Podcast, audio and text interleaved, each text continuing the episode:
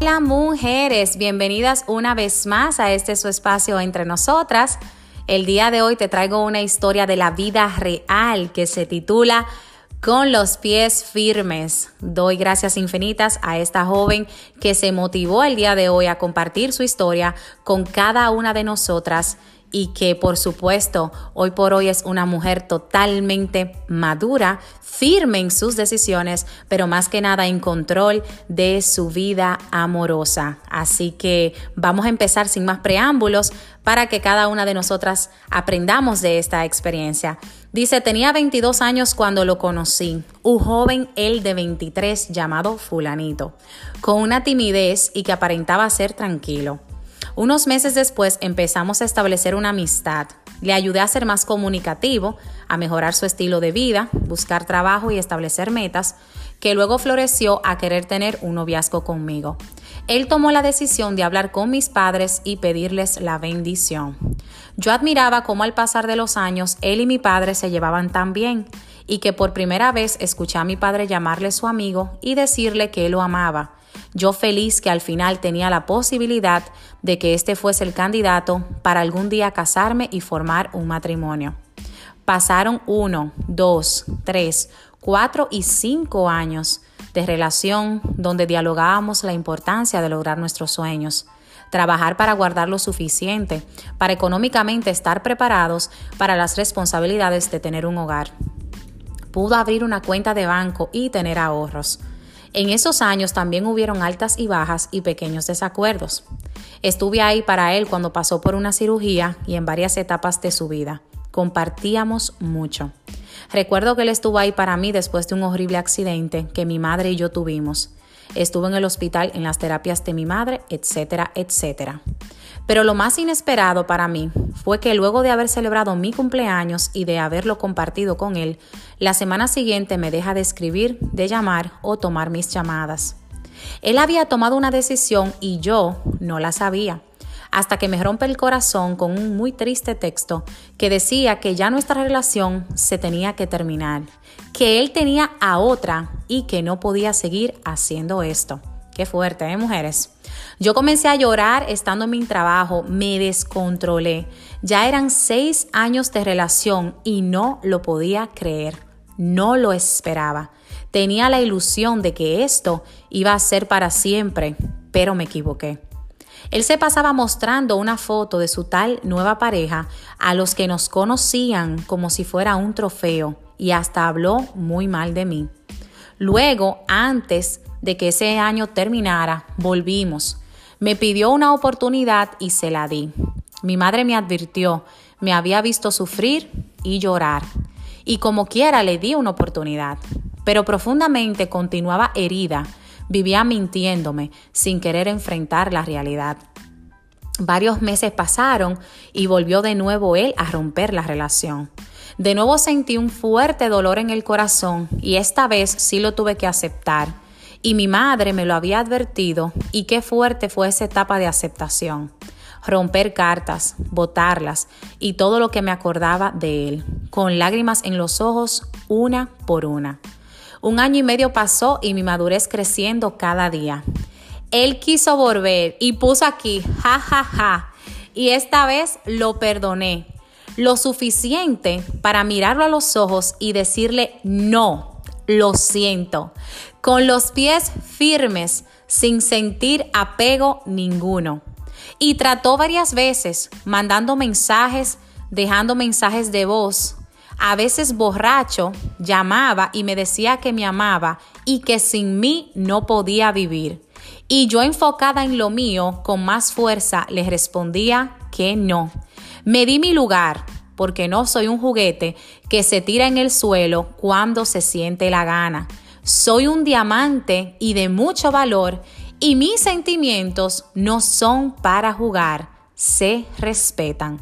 Yo encontré plenitud y alegría en la vida y ahora eso solo fue parte del pasado gracias a una lección y una buena decisión.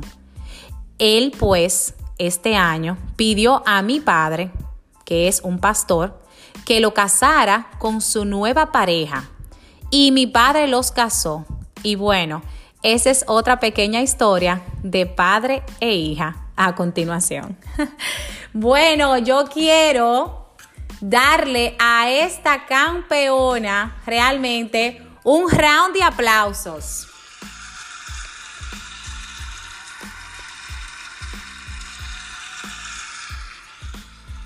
Te lo mereces total, totalmente. Primero porque, como tú bien dices, te diste tu lugar y lo perdonaste lo suficiente para abrir los ojos, ¿verdad que sí? Decir no y, y ser consciente de tu decisión.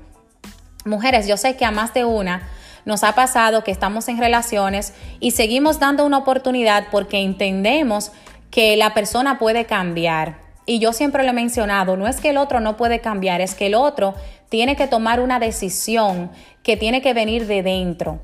No es porque yo te perdone que tú vas a cambiar, sino porque tú así lo decides. Y qué bueno que esta joven pudo tomar esta decisión a tiempo y como ella dijo, una muy buena decisión. A veces en la vida las decisiones que son correctas son muy difíciles y nos cuesta. Nos cuesta mucho desprendernos de lo que amamos, aunque nos haga daño. Pero hay que recordar que nosotras somos merecedoras de lo que es un amor sano. Y el amor sano no es aquel, como dice ella, que te toma y te tira cuando quiere, sino que es aquel que te representa, respeta tus sentimientos y entiende lo que tú mereces. Por tanto, mujeres, siempre recuerden que nosotras tenemos la capacidad de crear y de vivir la vida amorosa que decidamos para nosotras mismas. Nadie más tiene el control. Y lo digo porque muchas veces a nivel cultural y de nuestra crianza se nos hace pensar que nosotras las mujeres tenemos que tolerar comportamientos que vienen de los hombres porque los hombres son así. O comportamientos que vienen de X o Y persona, ¿verdad? Porque eso es algo natural y hay que aceptarlo. No, no es natural el abuso, las infidelidades, el maltrato, ya sea a nivel verbal, a nivel psicológico. No es normal que una persona no te trate como prioridad. No es normal que una persona básicamente ignore tus necesidades, aunque tú las comuniques y lo hagas desde lo que es un acercamiento de apertura. Yo he conocido muchas mujeres que tienen muchas habilidades de comunicación y que son excelentes parejas y aún así sus compañeros no despiertan lo que es la responsabilidad de ser un compañero que pueda proporcionar lo que esa mujer necesita. Entonces, luego se da el caso que la mujer despierta, ¿verdad?, de este trance y dice, no, ya no. Y continúa con su vida. Y como siempre digo, no necesariamente es tú conseguir otra pareja. Ese no es el final feliz. El final feliz es el en donde tú misma te concedes el valor que tú necesitas.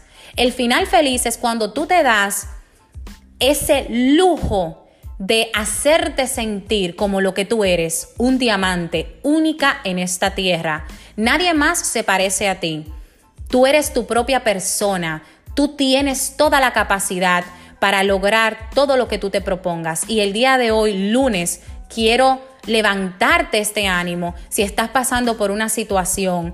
Y si no, quiero que continúes con este ánimo de una mujer que cuando pisa se siente, de una mujer que no pide permiso, de una mujer que es capaz de llevar su vida en sus propias manos y que no necesita ningún príncipe para ser rescatada. Nosotras somos nuestras propias heroínas. Y recordar, un compañero es aquel que agrega a mi vida. Un compañero es aquel que proporciona en mí lo que es amor y paz. Así que si estás con alguien que realmente no te está dando lo que tú mereces, bueno, siempre estás a tiempo de tomar la decisión que es correcta para ti. Analiza tu vida. Todavía puedes cambiar aquello que no te hace feliz. Deja de creer en los cuentos de que tienes que tolerar comportamientos que no son sanos.